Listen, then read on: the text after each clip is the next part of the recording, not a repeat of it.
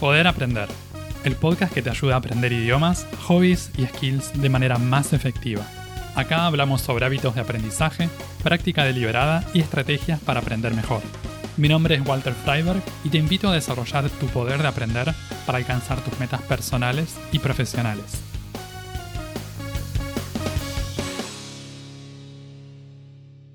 ¿Qué es un proyecto de aprendizaje? ¿Cómo hago para crear uno? ¿Cómo elijo las actividades y hábitos de aprendizaje que necesito para mi proyecto? En este episodio vamos a hablar sobre planes o proyectos de aprendizaje, cómo diseñarlos con actividades variadas y con límites y objetivos claros. En general tendemos a pensar en proyectos como en algo que hacemos para el trabajo o a lo sumo para presentar en la escuela, la universidad u otro ámbito educativo. Cuando decidimos empezar a aprender algo, especialmente si se trata de un hobby, casi nunca lo pensamos como un proyecto. Sin embargo, creo que vale la pena encarar también nuestros aprendizajes, por más informales que sean, como proyectos. Estos proyectos, como les decía, pueden estar enfocados en un hobby, o sea, una actividad que cultivamos que nos gusta por placer, que no tiene aspiraciones profesionales, aunque también puede ser un proyecto de aprendizaje que nos sirva para nuestro trabajo o nuestra actividad profesional. En cualquiera de los casos, vale la pena aprender a estructurar todo el conjunto de actividades en forma de proyecto. Un proyecto de aprendizaje es una forma organizada, planificada de sumar nuevos conocimientos o desarrollar una o más habilidades en un área en particular. Como todo plan, tiene una serie de objetivos específicos y actividades concretas para alcanzarlos. Está delimitado por un tiempo definido en el que nos proponemos llegar ahí. Los objetivos y las actividades van a estar conectadas a una destreza o una habilidad que sea relevante, significativa para nosotros, ya sea por motivos de interés personal como un hobby o a nivel profesional. Las actividades en este proyecto de aprendizaje van a incluir uno o más hábitos de aprendizaje que nos van a ayudar a cultivar todo esto de forma constante y gradual a lo largo de un periodo de tiempo. El tamaño y la extensión del proyecto puede ser muy variable. Hay proyectos de aprendizaje que duran tres o seis meses, otros que duran varios años, y algunos pueden llegar a durar hasta más de 10 años. Un proyecto de aprendizaje a partir de un hobby probablemente va a ser más modesto y pequeño que uno que incluye un alcance académico o profesional. El hecho de que sea un proyecto creado a partir de un hobby, es decir, algo no profesional, de todos modos tampoco significa que sea menos importante o que tenga que estar organizado así nomás. Cuando empezamos un proyecto, está bueno establecer una fecha límite para completarlo. Esto no significa que al terminar no podamos seguir practicándolo o cultivando esa actividad. Tiene que ver más con definir límites claros, ¿Dónde empieza? ¿Dónde termina el proyecto? Supongamos que decidimos hacer algo por un periodo de tres meses. Cuando se cumplen los tres meses podemos darlo por finalizado o podemos decidir en ese mismo momento que nos gustaría seguir por otros tres o por otros seis meses. De esa forma nos damos la opción, nos damos esta oportunidad de renovar el compromiso, si sentimos la inclinación para ese proyecto en particular. La pregunta que muchas personas se podrán hacer es, ¿por qué crear un proyecto de aprendizaje? Una de las razones más importantes para mí, para crear un proyecto de aprendizaje, es tener un poco más de certeza sobre dónde empieza, dónde termina una experiencia de aprendizaje que nos gustaría emprender, que nos gustaría comenzar. Por ejemplo, una cosa es decir, quiero aprender a pintar con acuarela. Y otra muy distinta es decir, de acá a seis meses quiero pintar cuatro paisajes en acuarela. La segunda oración incluye una dimensión de tiempo, de acá a seis meses, un tipo de dibujo, paisajes, y la cantidad, cuatro, que no está presente en la primera. La primera era quiero aprender a pintar con acuarela, así nomás. Tomar la dimensión del tiempo y darle especificidad en cuanto a qué pintar, la cantidad, no convierte esto en un proyecto, pero ayuda a definir la cosa y a darle una mayor entidad. Es el primer paso. Creamos proyectos de aprendizaje justamente para eso, para darle más estatus de realidad, de algo concreto a eso que queremos hacer. Lo definimos en términos de los resultados que queremos alcanzar, de las actividades que vamos a usar para eso, de lo que nos va a llevar ahí, de cuánto tiempo vamos a dedicar a la práctica. Es una buena manera de imaginarnos haciendo eso. Antes de hacerlo en la realidad, lo pensamos como un proyecto posible, como algo que solo vive en nuestra mente. es el primer paso para más adelante materializarlo en tu vida. A lo largo de este proceso vamos a crear y diseñar un plan que se ajuste a nuestras necesidades y nuestras preferencias individuales. Todos queremos aprender cosas diferentes por distintos motivos, por necesidades diferentes. Además de eso, traemos preferencias únicas y repetibles. Por eso lo ideal sería que el proyecto sea bien individual, hecho a nuestra medida, teniendo en cuenta todas nuestras particularidades. Un proyecto grupal no funcionaría tan bien en ese sentido porque tendríamos que negociar nuestras metas y objetivos con las metas y objetivos de otros participantes del grupo. En este caso, elegimos emprender esto de manera individual. ¿Cuáles son las razones que te llevan a querer practicar esta actividad y a crear un proyecto de aprendizaje a partir de eso? ¿Cómo cambiaría tu vida si fueras capaz de desarrollar esta actividad, hobby o skill en particular? Lo primero es empezar por las razones que tenés para iniciar este proyecto. Esto es algo muy personal. No hay razones correctas y razones incorrectas para aprender algo. Lo que sí es importante es saber por qué tenemos ganas de hacer eso. Poder identificar con claridad qué es eso que nos mueve a querer invertir tiempo y energía en eso que queremos aprender. Esto va a ser fundamental para tomar acción cada semana, poder dedicarnos a la práctica, para poder progresar en eso que elegimos. Una vez que hayas elegido la habilidad que quieres aprender o mejorar, es necesario pensar en un buen objetivo. La idea es que sea algo desafiante, pero al mismo tiempo realista. Algo que puedas alcanzar si practicas y mantienes la constancia semana a semana, en el periodo de tiempo que hayas elegido. Después vas a elegir las actividades o hábitos de aprendizaje a desarrollar y vas a establecer límites claros en los que te propones completar este proyecto. El objetivo que elijas te tiene que entusiasmar. Si no te entusiasma, entonces no vas a tener ganas de ponerte a practicar lo que sea que tengas que practicar. No vas a hacer lo necesario para que suceda y para que se concrete. Definí y elegí objetivos que sean bien concretos. Por ejemplo, si estás aprendiendo a tocar la guitarra, puedes proponerte aprender a tocar cuatro canciones con acordes en los próximos tres meses. Podrían ser tres también, o seis. Depende de tus conocimientos musicales previos, del tiempo que planees dedicar a la práctica, de la dificultad de las canciones y algunos otros factores. Siguiendo con el ejemplo de la guitarra, el próximo paso sería elegir las canciones. Si estás tomando clases con un profesor, conoces a alguien que toque la guitarra, Puedes contarle sobre tu proyecto y pedirle opinión sobre el nivel de dificultad de las canciones.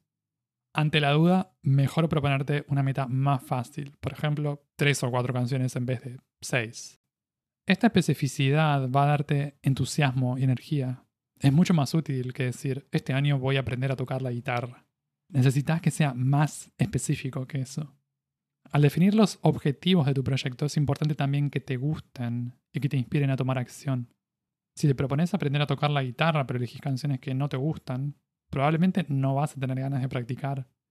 A veces es posible crear versiones facilitadas o alternativas de las cosas que queremos aprender que nos gustan, para hacerlo más agradable y entretenido. Por ejemplo, practicar una canción que nos gusta en una versión simplificada, leer una historia en inglés que nos entusiasma en una versión fácil, preparar una receta con menos pasos e ingredientes que la preparación original. Al momento de elegir un objetivo, tenemos que elegir con cuidado, de manera muy intencional. Con los objetivos de aprendizaje musical, si elegimos una pieza, tenemos que tener en cuenta que vamos a practicar esa misma pieza durante un buen tiempo. Si no nos gusta lo suficiente, tal vez nos terminemos aburriendo, cansando o agotando. La verdad es que a veces hay que practicar lo que hay que practicar, cosas que no elegimos nosotros. Alguien elige un programa por nosotros y bueno, hay que practicar eso. Pero si estás creando tu propio programa, si tenés la elección en tus manos, usa ese poder de elegir de manera efectiva. Selecciona las cosas que más te gusten y que más te entusiasmen. Un aspecto decisivo para el éxito de tus proyectos de aprendizaje es saber elegir bien las actividades y los hábitos que vas a necesitar sumar para desarrollar esta habilidad que querés aprender. Estas actividades deberían tener en cuenta tus preferencias de aprendizaje a nivel personal. Si estás aprendiendo a tocar la guitarra, el hábito principal a sumar va a ser el de tocar la guitarra. Lo ideal sería todos los días, si no, 5 o 6 veces por semana. Si reducís más que esto la cantidad de días de práctica, el proceso se va a volver cada vez más lento. Por eso trata de practicar tantos días como puedas. Una vez más, lo importante en estos hábitos de aprendizaje es la cantidad de días. No importa si solo tenés 20 minutos por día. 20 minutos por día, 6 días por semana son 3 horas por semana. Esas 3 horas distribuidas a lo largo de casi toda la semana te van a traer resultados mucho más grandes que si practicas 3 horas seguidas un solo día por semana, los sábados o los domingos. El tiempo sumado es el mismo. El resultado de la práctica, sin embargo, es muy distinto. Al momento de organizar tu semana, con todas las otras actividades y responsabilidades que tenés que atender, te recomiendo buscar la forma de distribuir las actividades relacionadas al aprendizaje de esta misma manera. En vez de estudiar algo dos horas por día durante tres días, en total serían seis horas semanales, y practicar guitarra dos horas por semana un solo día, o sea, un total de dos horas semanales, podrías hacer lo siguiente. Estudiar una hora por día, seis días, y practicar la guitarra 15 minutos por día, 7 días. Esto suma menos de 2 horas en la semana. Entonces, en vez de tener días de estudio y días de guitarra, tenés días de estudio y guitarra. Claro que hay cosas que puedes practicar y aprender sin necesidad de hacerlo todos los días. También eso depende bastante de la actividad de que se trate. Como regla general, te aconsejo quedarte con esto que te mencioné recién. Si puedes hacer eso, practicarlo muchos días por semana, si la actividad puede ser dividida y practicada de esta manera, probablemente tengas una mejor experiencia de resultados de aprendizaje.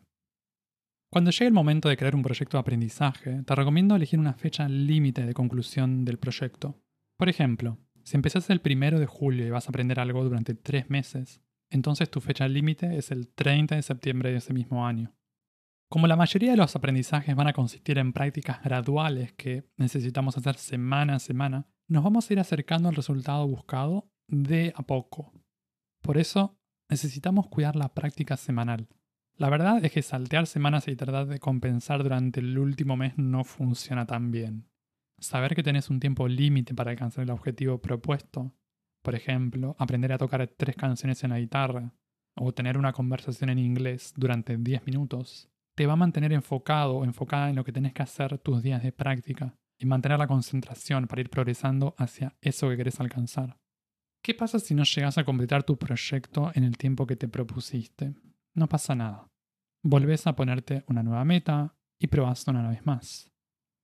Antes de eso, de todos modos, te recomiendo pensar y analizar qué es lo que pasó. Hacete algunas preguntas como ¿cuáles fueron las razones por las que no llegué a completar este proyecto? ¿Cómo estuve con la práctica semanal? ¿Elegí contenidos accesibles o fueron demasiado difíciles? Lo ideal sería elegir los materiales y contenidos perfectos desde el principio, pero muchas veces esto no es posible, por falta de información, por desconocimiento o por simple obstinación. Queremos hacer algo y vamos por eso. Si te pasó algo de esto, proponete definir plazos un poco más amigables para la próxima vez, dejando un poco de tiempo extra y calculando tiempo de más. Una razón para elegir plazos de tiempo relativamente cortos, digamos tres meses, es que te permiten mantener la energía y la motivación para lograr completarlos. Al final de ese proyecto, como comentaba antes, tal vez decidís renovarlo por otros tres o incluso por seis meses. Quizás decidís incluso dedicar un tiempo X por día a seguir cultivando la habilidad elegida por el resto del año, proponiéndote nuevas metas cada trimestre. Si se trata de tus primeros proyectos de aprendizaje, elegir un periodo de algunos meses en este sentido puede ser más recomendable que ponerte una meta de un año o más. Con la práctica vas a poder experimentar con distintos periodos de tiempo y ver cuáles te funcionan mejor. Pero, así como sucede con otros aprendizajes, para empezar, te recomiendo apuntar a un proyecto que puedas completar en tres meses. Algo que te puede ayudar mucho a completar un proyecto es la reflexión semanal. En el 2021 completé cuatro proyectos de aprendizaje combinando un hobby y un idioma extranjero que estaba aprendiendo. Cada uno de estos proyectos duró tres meses, como parte de los proyectos, cada semana escribí un artículo sobre el progreso en la actividad, sobre lo que estaba practicando, ideas, reflexiones, cosas por el estilo. Al completar cada proyecto escribí una reflexión final para ver qué había funcionado y qué no había funcionado tan bien. Te aliento a que pruebes a autoevaluar tus proyectos y también que escribas de forma semanal o mensual sobre ellos. Si tenés ganas, podés compartir y publicar tus reflexiones online. Esto último es opcional, la verdad es que lo que realmente cuenta es transitar por ese proceso de reflexión, más allá de que decidas compartirlo o guardártelo para vos. Con el tiempo y con la práctica vas a ir viendo qué es lo que te funciona mejor. si compartirlo con otras personas o guardártelo solo para vos. Lo mismo con el proceso de autoevaluación, como con los materiales que uses y el tipo de aprendizaje, autodidacta o con profesores, por ejemplo.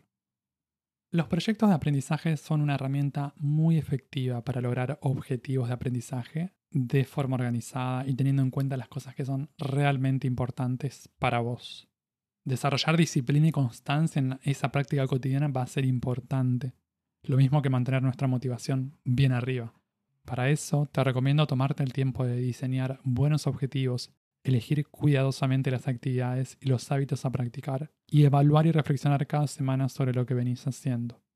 Eso te va a ayudar muchísimo a mantenerte firme a lo largo del proceso y a conseguir los resultados de aprendizaje que estás buscando. Y así concluimos este episodio. Puedes escuchar Poder Aprender en las principales plataformas de podcast y en YouTube. También te invito a suscribirte al newsletter semanal en poderaprender.com para enterarte de los nuevos episodios del podcast y otras novedades para aprender mejor. En redes sociales puedes buscar este podcast como Poder Aprender. Encontrá todos los links en la descripción de cada episodio. Eso es todo por ahora. Nos vemos en un próximo episodio. Sigan aprendiendo y acuérdense de practicar bien.